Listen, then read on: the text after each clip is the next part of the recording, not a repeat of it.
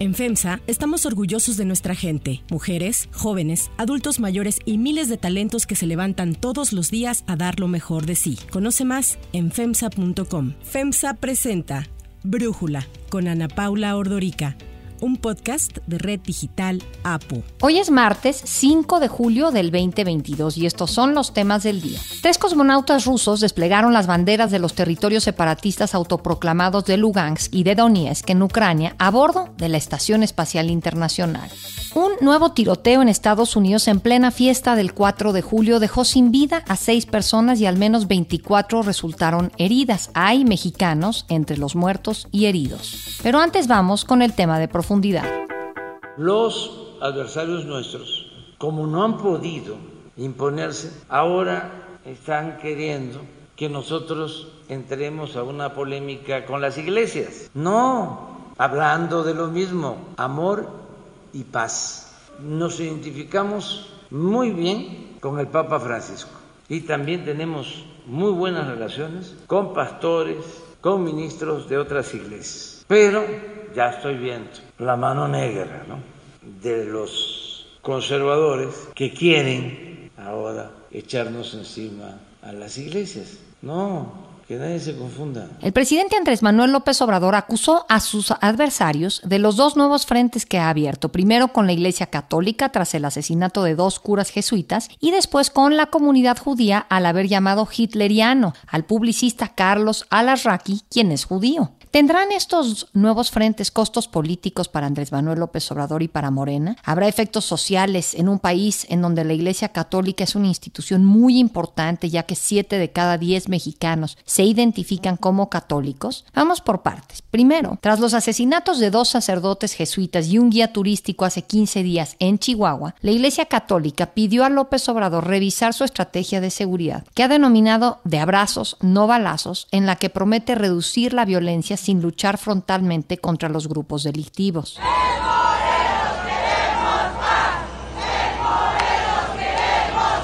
El fin de semana pasado, la diócesis de Cuernavaca convocó a la octava marcha por la paz para pedir un alto a la violencia. Ahí, el obispo de Cuernavaca y secretario general de la Conferencia del Episcopado Mexicano, Ramón Castro, demandó al presidente analizar su plan de seguridad. Abrazos, no balazos, es demagogia y hasta cierto punto complicidad.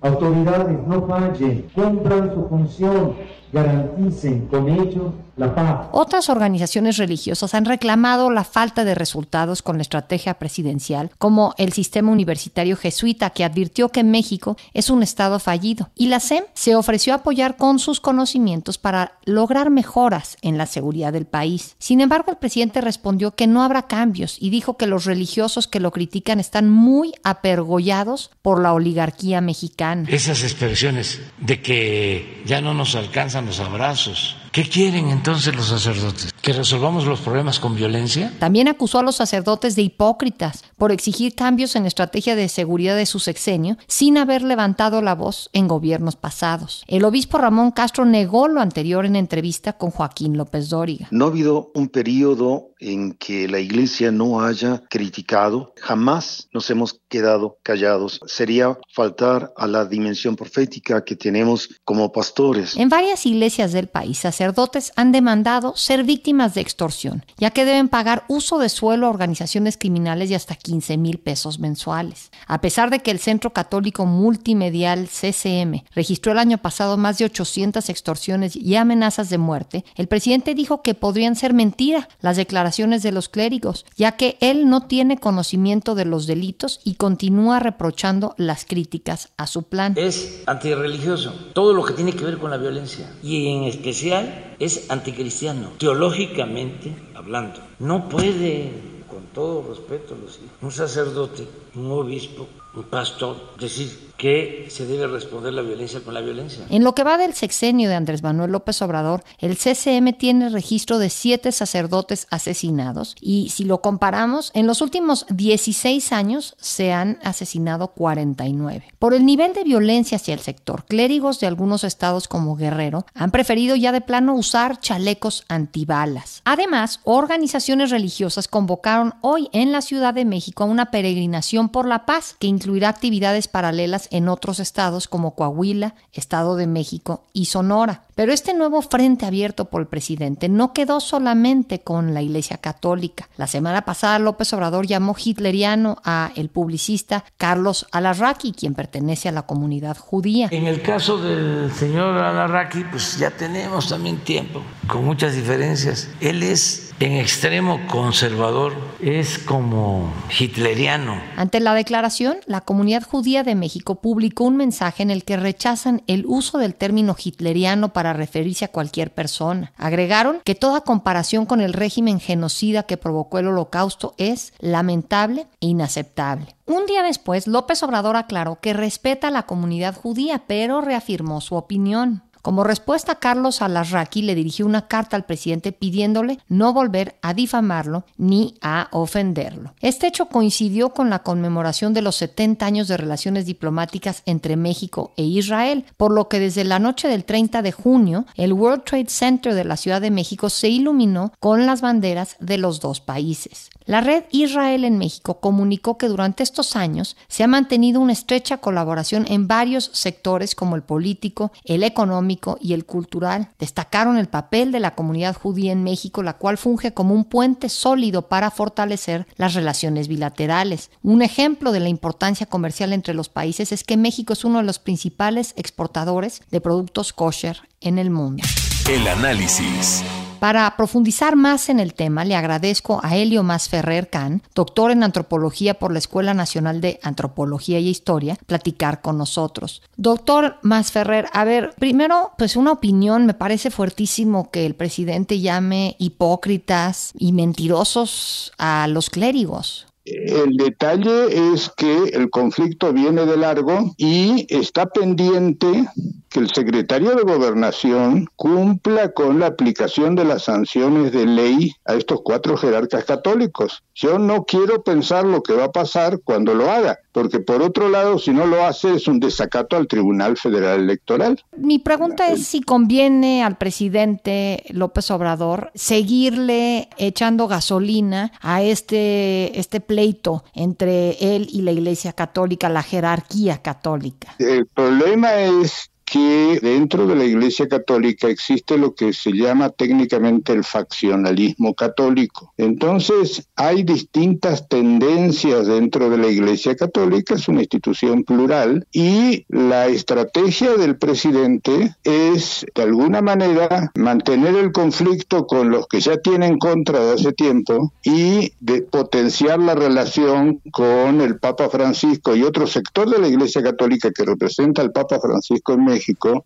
que está en un conflicto muy duro con este otro sector de la jerarquía, que no crea que es así como el borras. Y ahora en ese sentido, el hecho de que esta jerarquía católica esté hablando de los problemas de inseguridad, de que sufren extorsión, cobro de derecho de piso, de eso ha hablado el cardenal Francisco Robles Ortega, el arzobispo de Guadalajara. ¿Eso qué opina, doctor Masferrer? ¿Tienen o no tienen razón en estas quejas?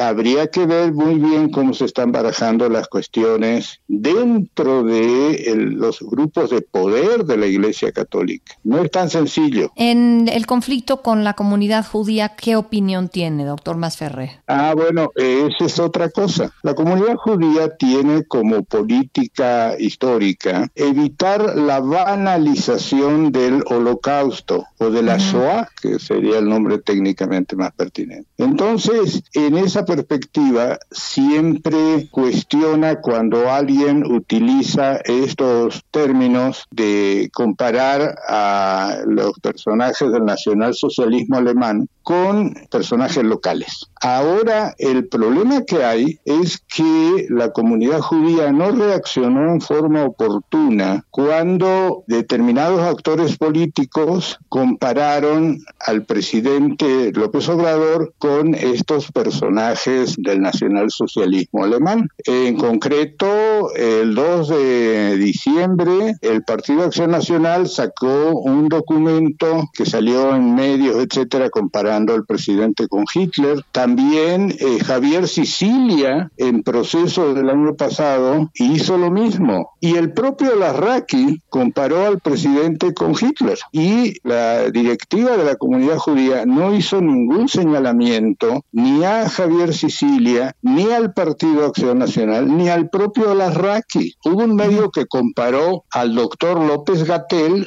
con Mengel, él, el médico asesino que experimentaba con niños. Ahí la comunidad judía tendrían que haber reconvenido al mismo Larraqui, al mismo Sicilia, y después si AMLO usaba estos términos, ahí hubiera tenido autoridad. Doctor Masferrer, ¿y tendrá desde su punto de vista algún costo político, por un lado, para el presidente y para su partido estos conflictos y costo social para México, el que estemos atravesando por algo así? No es lo mismo la comunidad judía mexicana, que son ciudadanos mexicanos, que el Estado de Israel. El Estado de Israel tenemos muy buenas relaciones diplomáticas y algunos pendientes. Por ejemplo, ejemplo, hay un pedido de extradición de Cerón de Lucio, el que participó en lo de la desaparición de Ayotzinapa. E, ese es un punto, pero además el gobierno mexicano en la UNESCO y en otros lugares históricamente ha votado resoluciones que no son del agrado del Estado de Israel. Y eso es una de las razones por la cual yo personalmente no creo que el Estado de Israel deporte al que fue embajador de México en la UNESCO, que está acusado de abusos sexuales.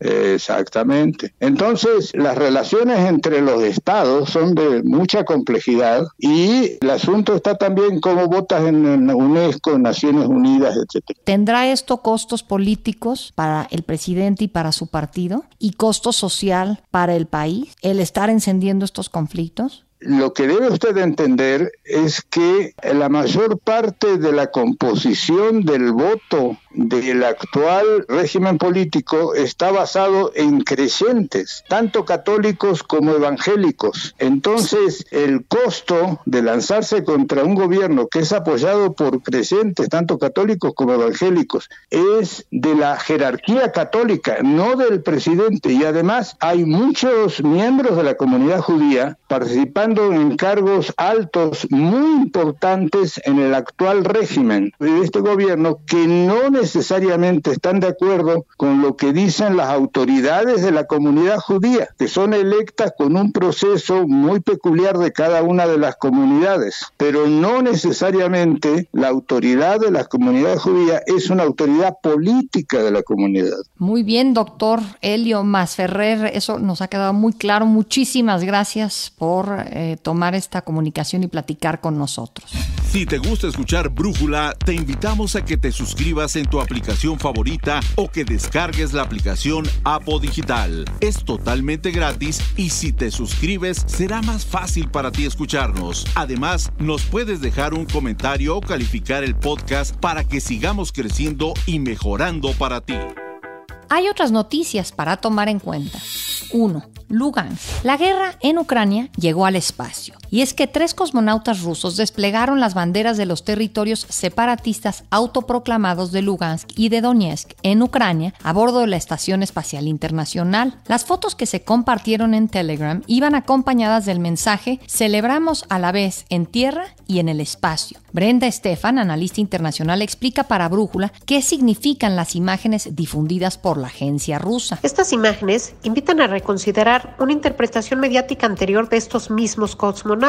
El 18 de marzo, al dejar la cúpula Soyuz para tomar su lugar en la Estación Espacial Internacional, los mismos tres portaban uniformes amarillos, color que, semanas después del comienzo de la invasión rusa, había sido ampliamente interpretado como una señal de apoyo dirigida a Ucrania. Sin embargo, los cosmonautas nunca confirmaron que los uniformes fueran muestra de su simpatía por el país en guerra. Y es que el fin de semana las fuerzas ucranianas anunciaron su retirada de Lysychansk, lo que facilitó a los militares rusos y a los separatistas prorrusos el control de la región. Expertos señalan que la toma de Lysychansk fue crucial para el plan ruso de conquista de todo el Donbass, en parte controlado por los separatistas prorrusos desde el 2014. Brenda Stefan también nos habla sobre las recientes declaraciones de Putin respecto a la intervención militar en Ucrania. Durante una reunión de Putin con su ministro de Defensa, transmitida por televisión, el presidente ruso hizo referencia a la conquista de la región de Lugansk y dio la instrucción de recordar la hoja de ruta establecida para su ejército y llevar a cabo sus misiones de acuerdo con los planes ya aprobados, subrayando que espera que en otros sectores todo suceda como sucedió en Lugansk. Occidente sigue apoyando militarmente Ucrania. Estados Unidos dio el anuncio de la semana pasada de una ayuda adicional de 800 millones de dólares para Ucrania. Y las cumbres del G7 y la OTAN la semana pasada enviaron una señal de unión del campo occidental que asegura apoyará a Ucrania por el tiempo que sea necesario. Pero mientras tanto, el ejército ruso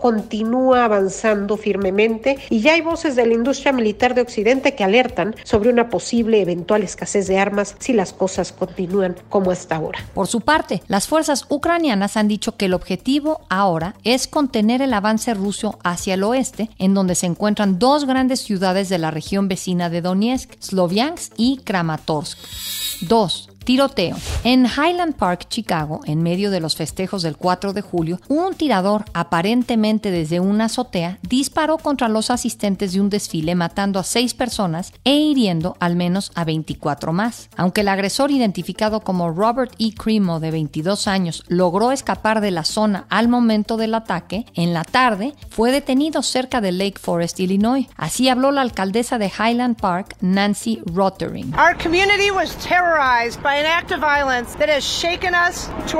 entre los seis muertos, uno era mexicano. Hay también dos mexicanos entre los heridos. El nuevo tiroteo pone de manifiesto la vulnerabilidad de zonas que se podría considerar seguras o exentas de violencia. Highland Park se encuentra entre la lista de las 100 áreas más ricas de todo Estados Unidos. El ingreso promedio de los habitantes ronda los 150 mil dólares al año, además de que tres cuartas partes de sus ciudadanos mayores de 25 años cuentan con estudios de licenciatura o superiores. Highland Park era hasta ayer conocida como la locación para grandes películas de Hollywood y figuras como Michael Jordan y Scottie Pippen cuentan con mansiones en esa zona.